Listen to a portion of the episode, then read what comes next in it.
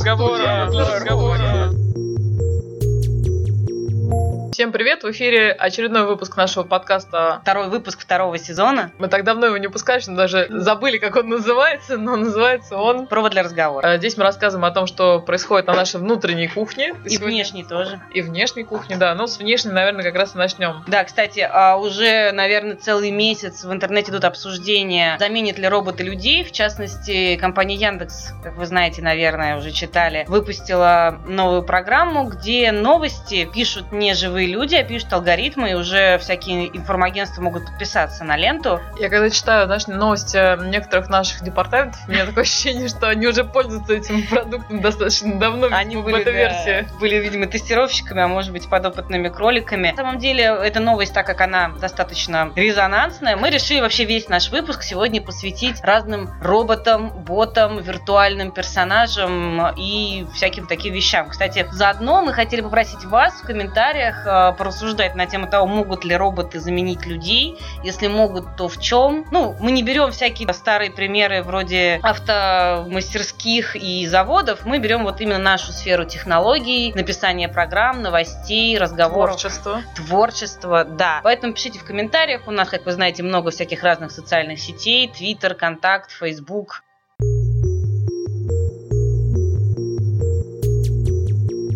Первым мы, наверное, расскажем об интересном кейсе, как мы используем сами автоматику и роботов, э, например, для отслеживания хамства на наших горячих линиях колл-центром. Ну, пока это еще не введено, но с 1 января вот коллеги обещают, что это уже заработает. Автоматизированная система специально обученная будет отслеживать эмоциональный фон разговоров, э, сравнивать их с эталонным разговором, спокойным, спокойных тонах. И не только, кстати, она будет оценивать эмоциональный фон, то есть кричит человек или наоборот рыдает в трубку, но и что именно он говорит, то есть, например, можно очень спокойно рассказать о том, какие все сволочи, уроды и ни хрена не делают. Это, кстати, распространенный сценарий на наших горячих линиях, как выясняется. Для чего это нужно? Ну, во-первых, это нужно для того, чтобы понимать, если у нас реально что-то случилось, потому что, ну, не секрет, что в любых больших системах коммуникации немножко замедленные, да, и бывает так, что действительно быстрее всего узнать о том, что что-то сломалось, что-то не работает, можно от э, разъяренных пользователей. Если мы будем видеть, что какая-то из горячих линий неожиданно начала зашкаливать,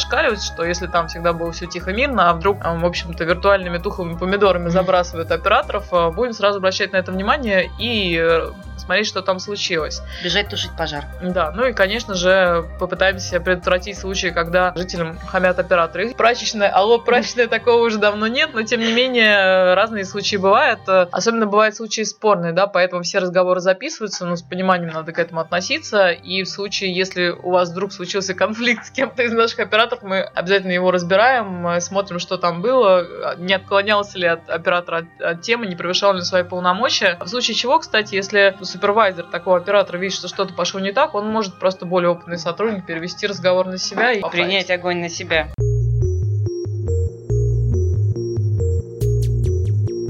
Еще одна новость, то, что пришла зима. Ну, вдруг вы не заметили, то уже в Москве начали активно открываться катки, а это значит, что окно в город покажет вам эти катки. Тут требуется, наверное, пояснение. Действительно, гигантскую систему э, видеонаблюдения мы построили. Мы уже в нескольких выпусках, по-моему, достаточно подробно об этом рассказывали. Но вкратце, для тех, кто их не слушал, напомним, что... Краткое содержание предыдущих Эм, серий. Система централизованная, то есть э, 140 тысяч, почти 150 тысяч камер. Изображение поступает в единый центр хранения э, и оттуда раздается на компьютеры полиции и всяких разных служб. Это позволяет достаточно существенно автоматизировать их работу. Например, вот э, каждое утро наши камеры поворачиваются э, поворачиваются на мусорке и смотрят, э, собственно, приезжал ли мусоровоз, вот, и забрал ли он оттуда мусор. Некоторые наши системы на пересечении работают, то есть можно перепроверить, допустим, система GPS GLONASS показывает, что мусоровоз приехал, да, а вы наводите камеру и видите, что там на самом деле проехал дворник на велосипеде, то есть все это вот так вот автоматизированно интересно работает. И, кстати, еще к слову о роботах, если помните вот эту историю с муляжами, да, почему это невозможно в новой системе, потому что специальная система автоматически проверяет, поступает ли сигнал с каждый конкретный из этих 150 тысяч камер в единый центр и соответствует ли он заявленному качеству. Если не соответствует, то, соответственно, врубается аларм, и оператор сразу же выезжает его чинить. Так вот, с помощью сервиса «Окно в город» мы немножко приоткрываем завесу большого брата, да, и решили вам показать, как, собственно, выглядит город глазами вот этих вот Ну и плюс эта штука облегчает жизнь, можно заранее камер. посмотреть, есть ли там очереди. То есть роботы, они же зачем нужны? Они в том числе облегчают жизнь, делают какие-то вещи проще. Да, заходите на этот сервис «Окном в город», посмотрите и просто как работают камеры, и поможем вам спланировать поход на каток. Сейчас пока это парк Горького. В будущем, вот на следующей неделе буквально уже, по-моему, добавится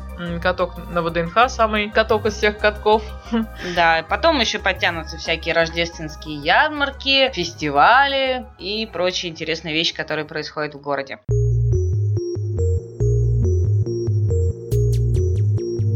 Но окружают нас не только роботы, но и, как выяснилось, виртуалы. Цифровые двойники, дополненная реальность. Мы можем рассказать страшную детективную историю, связанную с э, двойниками известных личностей, а именно двойником Виктора Цоя, которого с Арбата тут украли у нас. О чем идет речь? Не так давно мы запустили новое мобильное приложение, которое называется «Узнай Москву. Фото», с помощью которого можно сделать фотографию, например, с Виктором Цоем или даже с Иваном Грозным. Для этого нужно прийти на точку, где располагается специальная табличка с AR-меткой, меткой дополненной реальности. Запускаем приложение, сканируем, получаем цифрового двойника на экране своего смартфона или планшета, встаем рядом, делаем умные лица и фотографируемся. Очень интересная штука. Таких виртуальных э, двойников в Москве уже семеро. Это Гагарин на аллее космонавтов, это Чайковский у консерватории, Наполеон Бонапарт около Бородинской панорамы, Иван Грозный около Третьяковской галереи, Ломоносов около МГУ. Мне понравился Иван Грозный, у него там такие интересные как бы текстуры, то есть все это 3D-модель. Мы не сказать, что это не просто какое-то вот плоское изображение, это действительно настоящая 3D-модель. Э, Со всех сторон можно ее обойти, можно с любого ракурса снять, можно там, не знаю, снять только лицо, или только руки, или только одежду. В общем, достаточно интересное развлечение для тех, кто особенно любит всякие селфи, Инстаграмы, да. инстаграмы. Обязательно приходите, пощелкайтесь. Так вот, собственно, про детективную историю. Одна из составных частей проекта это таблички с AR-метками. И вот в один прекрасный день смотрим мы опять же картинку с камеры видеонаблюдения и видим, что таблички-то нет. Нам, кстати, помогли наши коллеги-журналисты, которые провели свое собственное расследование, нашли остатки, обломки этой таблички, которую испортили, уничтожили и растоптали нам душу вандалы. После чего мы решили, что на стены мы как бы доступно мы больше таблички не вешаем, мы теперь их ставим на специальных тяжелых штендерах, поэтому для того, чтобы ее сломать, я не знаю, надо, наверное, на бульдозере попробовать приехать. Так что Цой вернулся, вместе с ним еще на Арбате есть, кстати, Александр Пушкин, ему там можно руку пожать. Вот такая вот интересная история. Кстати, кроме шуток, если говорить о Цое, то мы были ну, очень приятно удивлены, когда получили разрешение от его родственников, от его родителей и от его жены на использование э, этого образа. И для нас это прям действительно большая честь. Приходить, посмотреть на результаты трудов достаточно большого количества людей, которые участвовали э, в отборе актеров, э, в гримировке, 3D съемке, сканирование. Это очень сложный процесс. Мы обязательно, кстати, о нем подробнее расскажем. Наверное, уже не в формате подкаста, а в формате поста, например, в сообществе Хабра-Хабры. И, кстати, между прочим, по статистике скачивания именно Цой лидирует. Мгм. Вот, на втором месте сейчас Гагарин. Ну, не долетел еще до Цоя, поэтому Ну, Гагарин стартовал несколько позже, хотя уже по количеству фотографий на втором месте. нагоняет его, да.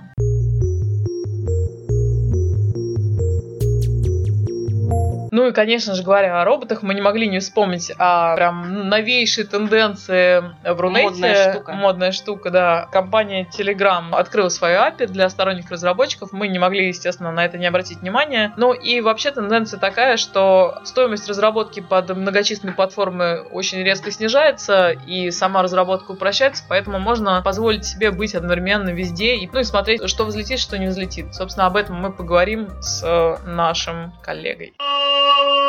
Дорогой гость. И сегодня у нас в гостях менеджер проектов направления мобильные сервисы Александр Гашин. Александр, привет. Да, добрый день всем. Хотели с тобой поговорить как раз о некой новой нише, которая вот прям буквально на глазах появляется. Это боты в Telegram. Ну, во-первых, как ты сам оцениваешь Telegram вообще, насколько распространен в России? Или он пока только-только как бы в Россию приходит, а в других странах он больше распространен? По ощущениям. Ну, по ощущениям, да, в Россию он приходит, но набирает темпы, и, соответственно, если сравнить с другими мессенджерами, конечно, он проигрывает по количеству пользователей, именно российских. Но я думаю, что со временем он наберет обороты. Проводили небольшой опрос такой в твиттере департамента, и многие говорили, что очень бы хотели им пользоваться, потому что по функциональности он им нравится, но вот просто пока контактов нужных нет. А почему именно Telegram мы выбрали для такой разработки? Почему не WhatsApp, почему не Viber? Но дело в том, что вот с сентября месяца появился открытый API, который мы можем использовать для своих целей, своих нужд. Для того, чтобы наши пользователи, которые пользуются в том числе и Telegram, могли по своему желанию, не уходя из Telegram, получать некую информацию, которая им была бы интересна. Расскажи вот для тех, кто вообще ни разу с этими ботами не сталкивался, а может даже и не устанавливал ни разу Telegram, как это вообще выглядит? Это своего рода некий виртуальный помощник, мы его называем а, помощник москвича, который э, позволяет получать информацию, ну, например, о начислениях за квартиру или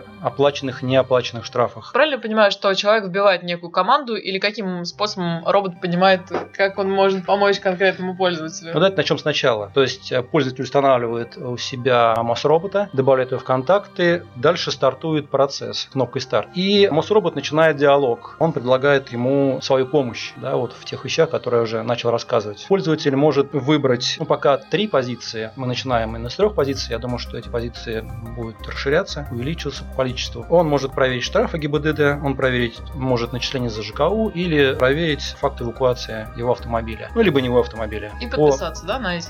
я говорю сейчас больше о запросах, которые себя представляют интерактивные запросы, но также после получения ответа на свой запрос э, мы рекомендуем пользователю оформить подписку. И тогда пользователь без э, уже участия своего, да, скажем, при наступлении события, например, появления нового штрафа, пользователю будет передаваться сообщение о том, что вот появился новый штраф. Без каких-либо А. дополнительных уже команд. Я правильно понимаю? Да, без дополнительных команд. А он понимает только определенные команды, то есть я не могу в свободной форме у него спросить, робот, где моя машина? Он не поймет. Нет, не поймет. Команды, э, они, соответственно, имеют определенный формат. Но, тем не менее, мы предлагаем пользователю не вводить эти команды вручную, а делаем эти команды интерактивными. Кнопками. Ссылками, кнопками, да. Активными ссылками для того, чтобы пользователю было легче получать информацию по тому или иному вопросу, который у него возник. Какие вообще цели мы ставили перед собой, разрабатывая вот этого бота? То есть, ну, понятно, что мы уже присутствуем в виде приложений, и на email можно подписаться на большинство этих рассылок. На смс.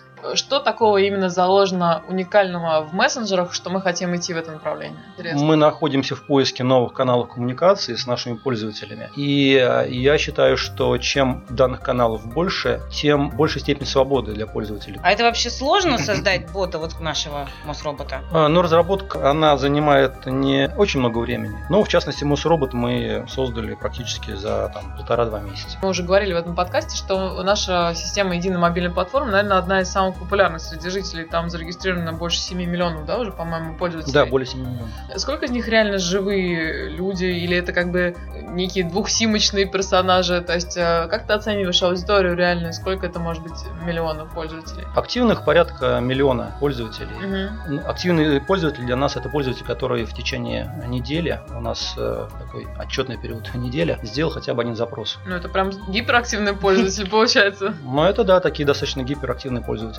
И таких целый миллион. Целый миллион. Ага, понятно. А какие, напомни, самые популярные сервисы вообще в ЕМП для пользователей? Парковки это штрафы, это начисление за ЖКУ. Почему? Потому что сейчас начисление позволяет не только получить информацию о том, сколько ты должен заплатить за тот или иной месяц, но позволяют также получить э, подробную разблюдовку, за что, соответственно, пользователь платит. Сколько ты вылил Да, воды, да, сколько да. ты сжег света. И, соответственно, получить еще по желанию файл в формате PDF, который можно в дальнейшем использовать. Артем Валерьевич, который у нас недавно выступал на CNews форуме с таким программным заявлением, что мы те данные, которые накоплены в наших гигантских системах, будем каким-то образом использовать, чтобы создавать новые сервисы, то есть сочиняя разные данные из разных систем, там анализируя большие данные, будем предлагать что-то персонализированное такое. Думали ли вот ваше направление в эту сторону? Ну, зная о том, как человек паркуется, как он жжет свет и сколько он льет воды, можно ли добавить какие-то персональные рекомендации, как мы вообще сэкономить? То есть, или как предупредить его, например, что вот там, не знаю, ты в 10 раз больше воды тратишь, чем твои соседи все, поэтому остановись, мыться. человек. Да. Перестань мыться на неделю. Что-то такое возможно в перспективе? Ну, я думаю, да, но этим, конечно, надо заниматься, это надо как-то очень внимательно реализовывать с точки Чтобы зрения не пользователя. Для того, чтобы это работало корректно. А вот есть ощущение, что пользователи уже совершенно иные требования предъявляют тем сервисам? То есть, когда мы появились, многие говорили, ну зачем эти сервисы делать, ну кто будет ими пользоваться, у кого сейчас смартфон есть и вообще. То есть сейчас смартфон есть практически у всех, да, проникновение связи гигантское. Такое ощущение от наших пользователей, насколько их компетентность выросла в этой сфере. Если вы помните, в свое время, когда были введены пластиковые карточки банковские, все говорили о том, что кому это нужно, и, соответственно, все охали, включая бабушек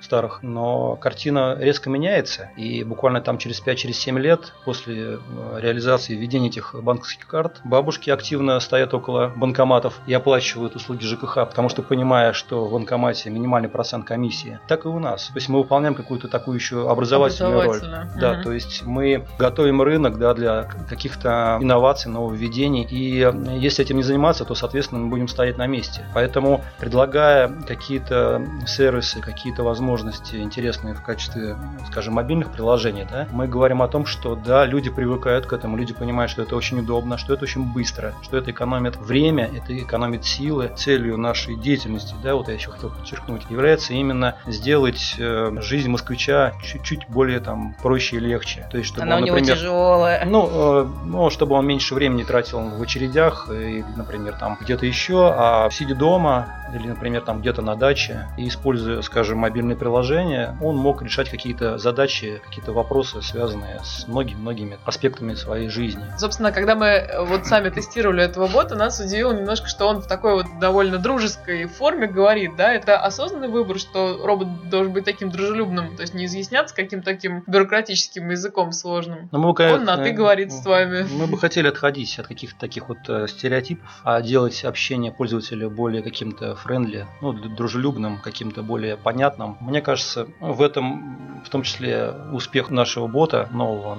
Я думаю, что всем он понравится и все активно будут пользоваться этим ботом. Мгм. Да, всех наших слушателей активно призываемся пользоваться ботами, а с нами сегодня был человек, отходящий от стереотипов, менеджер проектов направления мобильные сервисы Александр Гашин. Спасибо тебе. Да, Спасибо. спасибо, спасибо всем.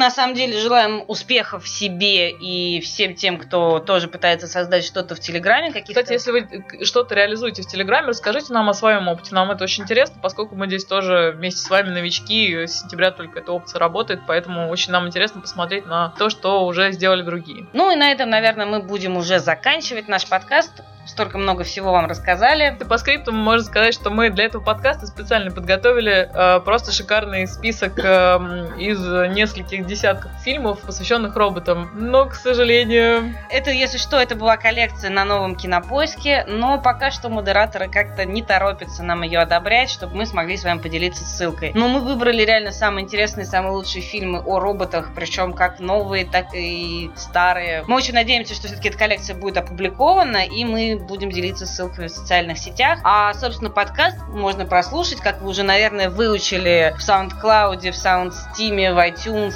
на PodFM, ВКонтакте, в общем, везде, включая подстер. Счастливо! пока. Робот для разговора. Робот для разговора.